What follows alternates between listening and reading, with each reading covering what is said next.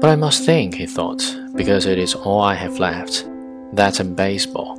I wonder how the great DiMaggio would have liked the way I hit him in the brain. It was no great thing, he thought. Any man could do it. But do you think my hands were as great at handicaps as the bone spurs? I cannot know.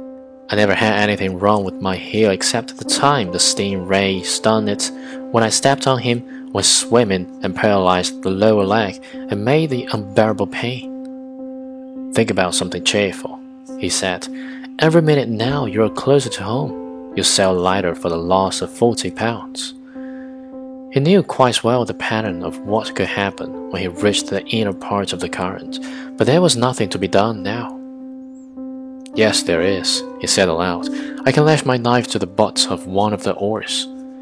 So he did that with the tiller under his arm and the sheet of the sail under his foot. Now, he said, I am still an old man, but I am not unarmed. The breeze was fresh now, and he sailed on well.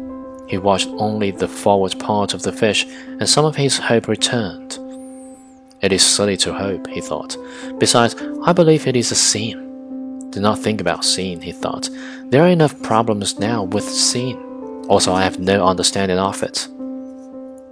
I have no understanding of it, and I am not sure that I believe in it. Perhaps it was a sin to kill the fish. I suppose it was even though I did it to keep me alive, to feed many people. But then everything is a sin. Do not think about sin. It is much too late for that, and there are people who are paid to do it. Let them think about it.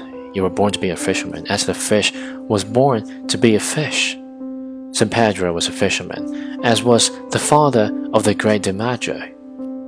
But he liked to think about all things that he was involved in, and since there was nothing to read and he did not have a radio, he thought much and he kept on thinking about seeing.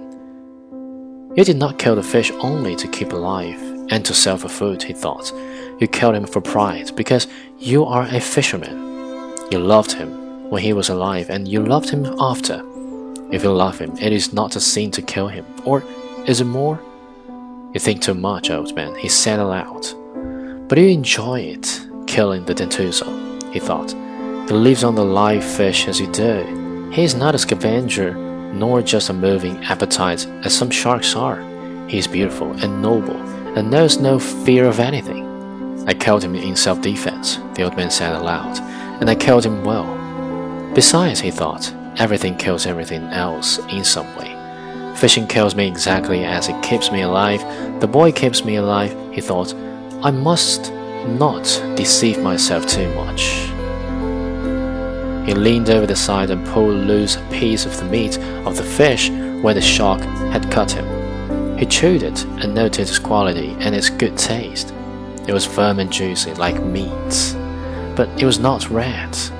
There was no straining in it, and he knew that it would bring the highest price in the market.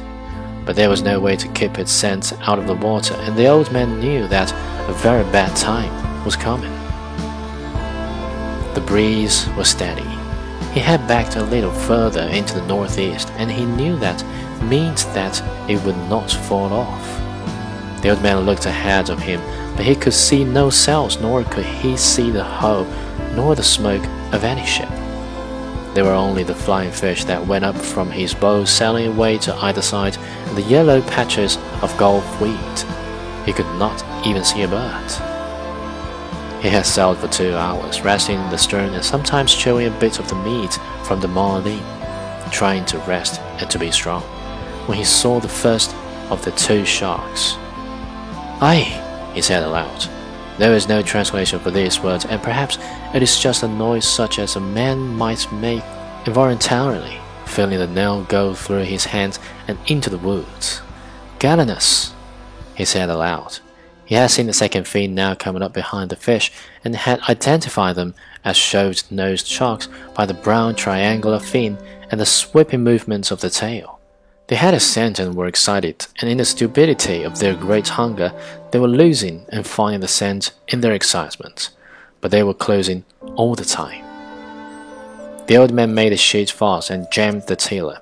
Then he took up the oar with a knife lashed to it. He lifted as lightly as he could because his hands rebelled at the pain. Then he opened and closed them on it lightly to loosen them. He closed them firmly so they would take the pain now and would not flinch and watch the sharks come. He could see their wide, flattened, shovel-pointed heads now, and their white trapeze, wide pectoral fins. They were hateful sharks, bad-smelling, scavengers as well as killers.